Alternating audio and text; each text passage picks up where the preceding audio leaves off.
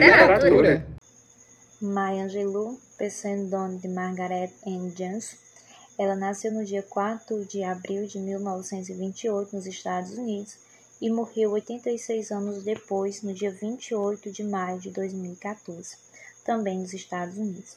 Passou a infância na Califórnia com sua avó paterna, Anne Denson. Quando tinha oito anos, foi estrupado pelo namorado de sua mãe, o que levou anos de mudez, que finalmente superou com a ajuda de sua vizinha atenciosa e do seu grande amor pela literatura. Aos 15 anos, Maia tornou-se a primeira motorista negra de ônibus em São Francisco e tornou-se mãe solteira, uma época em que tudo isso não era comum.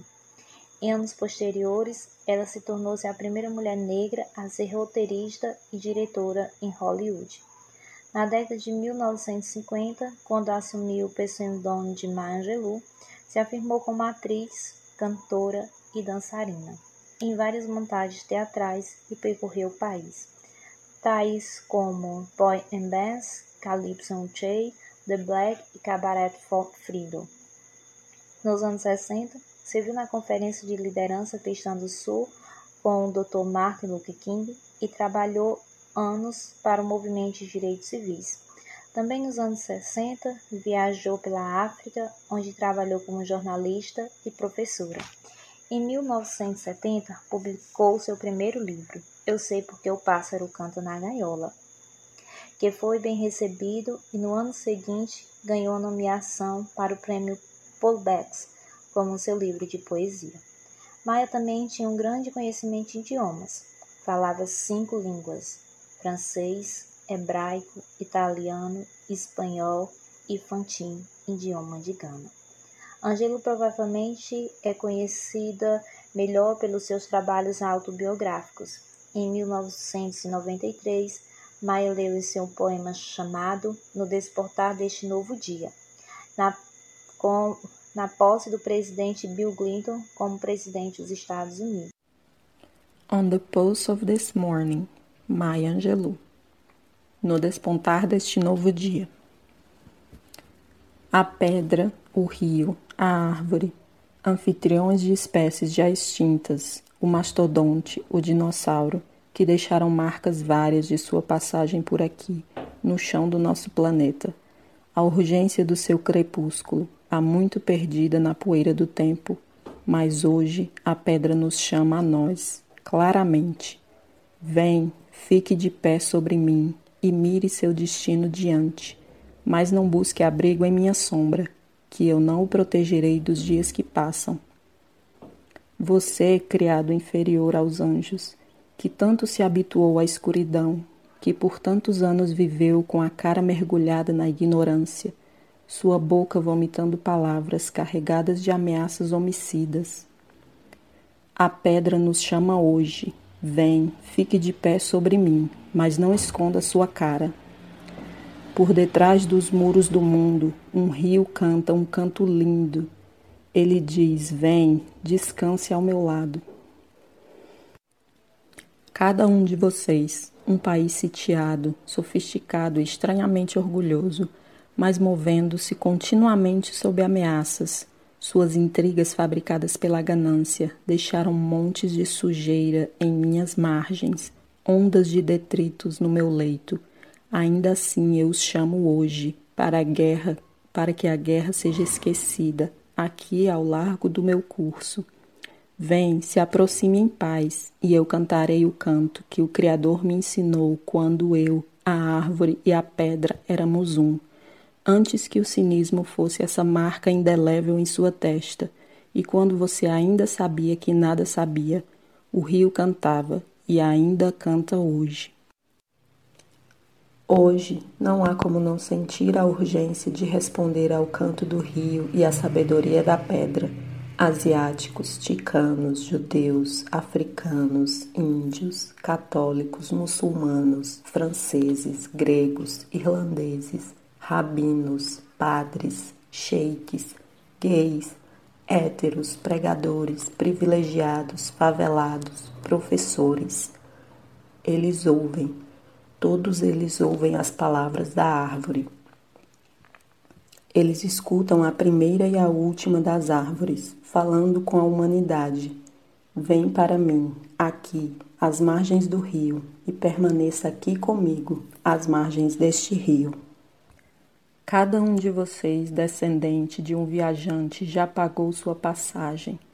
Você que me deu meu primeiro nome, você, Tupi, Guarani, Yanomami, você, nação Xingu, que descansou sobre mim, mas que então foi forçado a ganhar a vida em empregos criados por outrem, desesperados pelo ganho, famintos pelo ouro.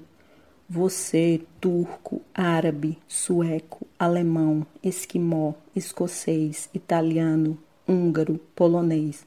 Você, achante, iorubá, cru, comprou, vendeu e roubou, e acordou dentro de um pesadelo, sem nunca ter deixado de sonhar.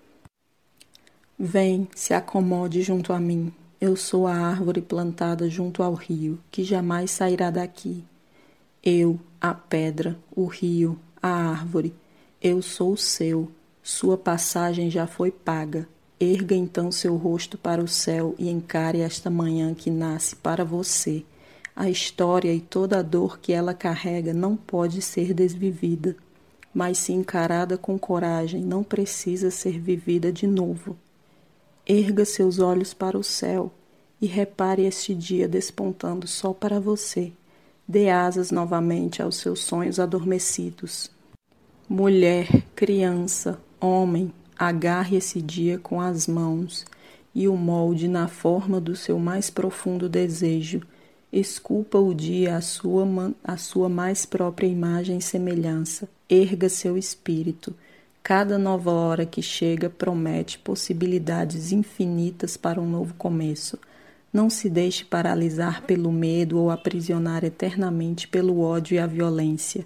À sua frente, o horizonte se expande, agora abrindo espaço para que você caminhe passos jamais antes ousados.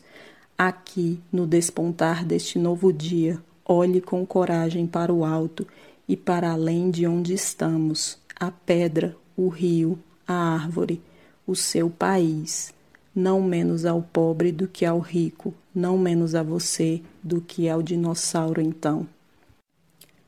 Aqui, no despontar deste novo dia, você deve olhar confiante para o alto e para além, e olhar também fundo nos olhos da sua irmã, no rosto do seu irmão, do seu país, e dizer simplesmente com uma esperança que já não cabe mais em si: aquela que seria a mais banal das frases: Bom dia. Este foi um dos pontos altos de sua carreira. Recebeu o Grammy de melhor texto recitado pela sua leitura e novamente a trouxe para a vista do público. Ao final de sua carreira, foi professora de História Americana em Ann University, na Carolina do Norte. Fazia execuções e dava palestra em vários lugares. Angelou morreu na manhã do dia 28 de maio de 2014. Ela foi achada pela sua enfermeira.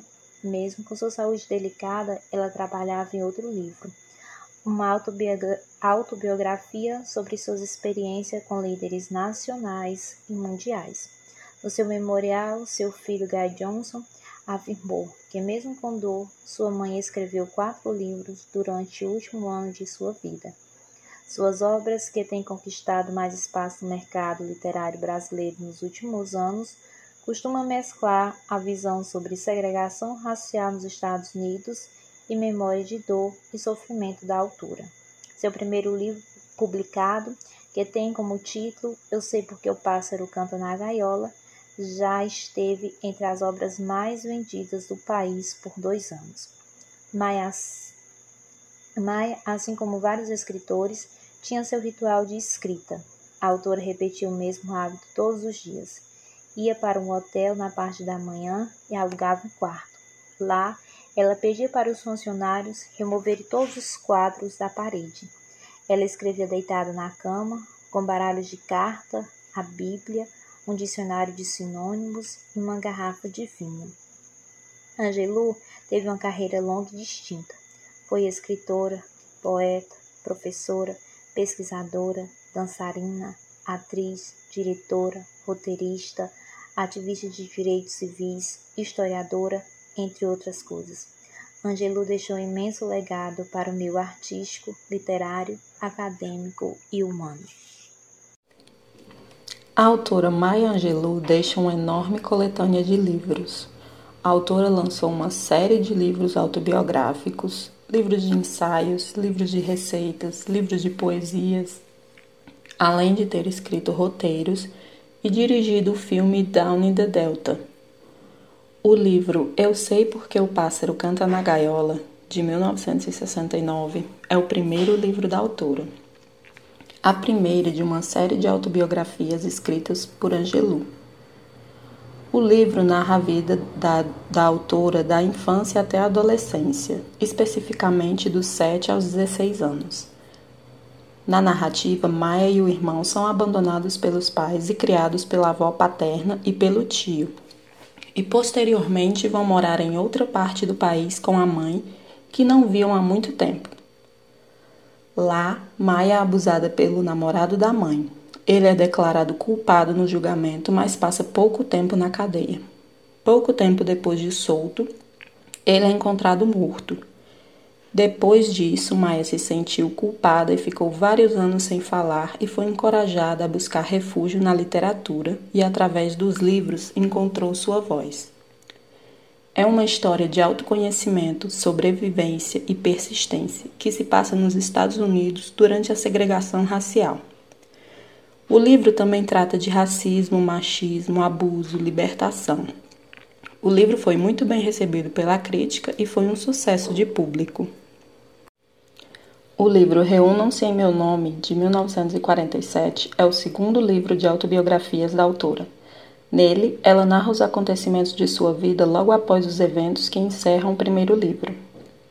A história narra as dificuldades da vida da protagonista Rita, como é chamada Angelu na história, sendo mãe aos 17 anos e lutando para conseguir o sustento de seu filho e encontrar seu lugar no mundo enquanto continua discutindo temas como racismo, maternidade, identidade, educação.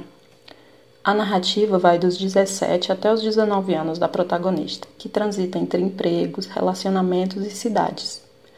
O livro mostra uma mudança no relacionamento da protagonista com a mãe e a importância dessa nova relação entre elas. Além disso, as autobiografias fornecem uma visão geral do contexto histórico e social dos locais por onde ela passa e dos momentos históricos que ela viveu. Essa autobiografia não foi tão aclamada pela crítica quanto a primeira, mas teve uma boa recepção do público. O livro Cantando e Balançando e Ficando Feliz como Natal, de 1976, é o terceiro livro da série de autobiografias lançada por Angelou. O livro narra a trajetória dos primeiros 20 anos da vida da autora, que nessa parte da história luta para apoiar o filho, construir uma carreira no mundo do entretenimento e formar relacionamentos significativos. Nesse livro, a autora retrata temas como maternidade, viagens, conflitos, música. Em um ponto da narrativa, ela se casa, mas o marido passa a ter atitudes com as quais ela não concorda e, eventualmente, os dois se separam. No decorrer do livro, ela muda o nome de Margaret Johnson e passa a adotar o nome artístico Maya Angelou. Então, ela começa a trilhar os primeiros passos no mundo artístico. Como cantora, atriz e dançarina, ela viaja o mundo em turnê. Após ter passado um tempo longe do filho enquanto viajava a trabalho, os dois lamentam a separação e ela decide não se separar mais do filho. E isso fortalece ainda mais a relação dos dois.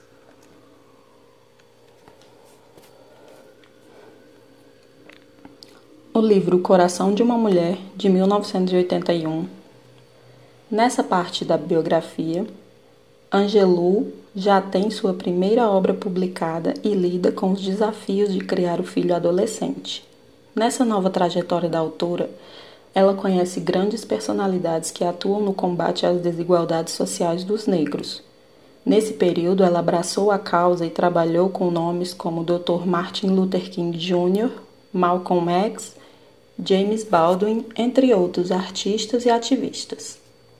Teve outro casamento e viajou pelo mundo acompanhada do novo marido, mas dessa vez levou o filho Guy junto.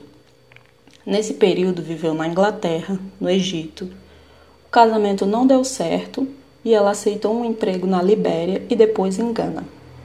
Nessa obra, ela retrata temas recorrentes em suas autobiografias, como a maternidade, jornada, questões raciais.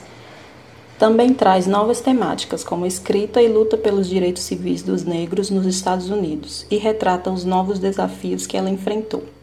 O livro recebeu críticas positivas e foi bem nas vendas.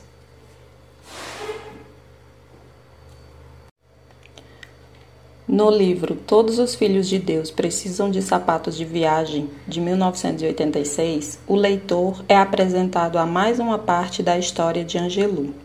Aqui ela descreve os primeiros anos em Gana logo após o acidente automobilístico sofrido por seu filho. Os temas abordados nesse volume são maternidade, identidade, raça, viagens e lar. Trabalhando em uma universidade em Gana, ela se encanta pelo país, pela cultura, pelo povo. Lá, faz fortes amizades e continuou sua luta por direitos. No final da narrativa, ela decide voltar para os Estados Unidos, aconselhada por seu amigo Malcolm X, que achava que ela teria muito a contribuir na luta pelos direitos civis na sua terra natal. O livro Uma Canção Arremessada para o Céu, de 2002, é mais uma autobiografia de Angelou. O livro começa com o retorno de Angelou aos Estados Unidos, depois de morar por quatro anos em Gana. Ao chegar aos Estados Unidos, Maia foi visitar a mãe e o irmão, mas antes de encontrar seu amigo Malcolm X, ele foi assassinado. Ela então fica arrasada e se isola por um tempo até que decide retomar sua carreira de cantora e atriz. Mas depois de um tempo, decide não continuar e retoma sua carreira como escritora. Nesse meio tempo, Martin Luther King pede que ela viaje pelo país promovendo uma organização afro-americana de direitos civis. Ela prontamente atende o convite, mas antes, desse, mas antes disso acontecer, King também foi assassinado. Maia mais uma vez fica arrasada pela perda de outro amigo e passou um tempo isolada. O livro Mamãe, Eu e Mamãe, de 2013, é o último volume autobiográfico de Angelou. Nele, ela relata a relação com sua mãe, Vivian Baxter. A autora revisita momentos de sua vida que marcaram a relação com sua mãe, o ressentimento por sua ausência na infância, o apoio que recebeu na sua experiência com a maternidade, o amor incondicional que demonstraram uma a outra e, a partir daí, a ajuda na criação do filho, o suporte para superar o casamento fracassado e os altos e baixos da carreira. Em suma, o livro é uma linda homenagem que a autora faz à sua mãe, narrando a trajetória das duas e como ela foi importante na sua vida e fundamental em cada uma de suas conquistas. A autora finaliza a obra descrevendo a morte da mãe. Para finalizar, um dos poemas mais famosos de Maya Angelou, Still I Rise. Mesmo assim eu me reergo. Tradução de Brenda Napomuceno. Você pode me menosprezar na história com suas mentiras distorcidas e amargas. Você pode me pisotear na lama, mas mesmo assim, como poeira, eu me reerguerei. A minha impertinência lhe incomoda? Por que você está perturbado em melancolia? Porque eu ando como se tivesse poços de olhos jorrando na minha sala de estar bem como luas e como sóis, com a certeza das marés, bem como esperanças brotando alto, mesmo assim eu me reerguerei. Você queria me ver quebrada, cabeça inclinada e olhos para baixo, ombros caindo como lágrimas, fraquejando pelos gritos do meu âmago. A minha arrogância lhe ofende? Não leve isso tão a sério, porque eu rio como se tivesse minas de ouro sendo cavadas no meu quintal. Você pode atirar em mim com suas palavras, você pode me cortar com seus olhos, você pode me matar com seu ódio, mas mesmo assim, como o ar, eu me reerguerei. A minha sensualidade lhe ofende? É realmente uma surpresa eu dançar como se tivesse diamantes onde minhas coxas se encontram? Das tocas da vergonha eu me reergo, saindo de um passado enraizado na dor, eu me reergo. Eu sou um oceano negro, borbulhante e vasto, vertendo e me expandindo. Eu aguento a maré, deixando para trás noites de terror e medo. Eu me reergo rumo ao amanhecer que é surpreendentemente claro, eu me reergo, trazendo os parentes que meus ancestrais deram. Eu sou o sonho e a esperança do escravo. Eu me reergo, eu me reergo, eu me reergo.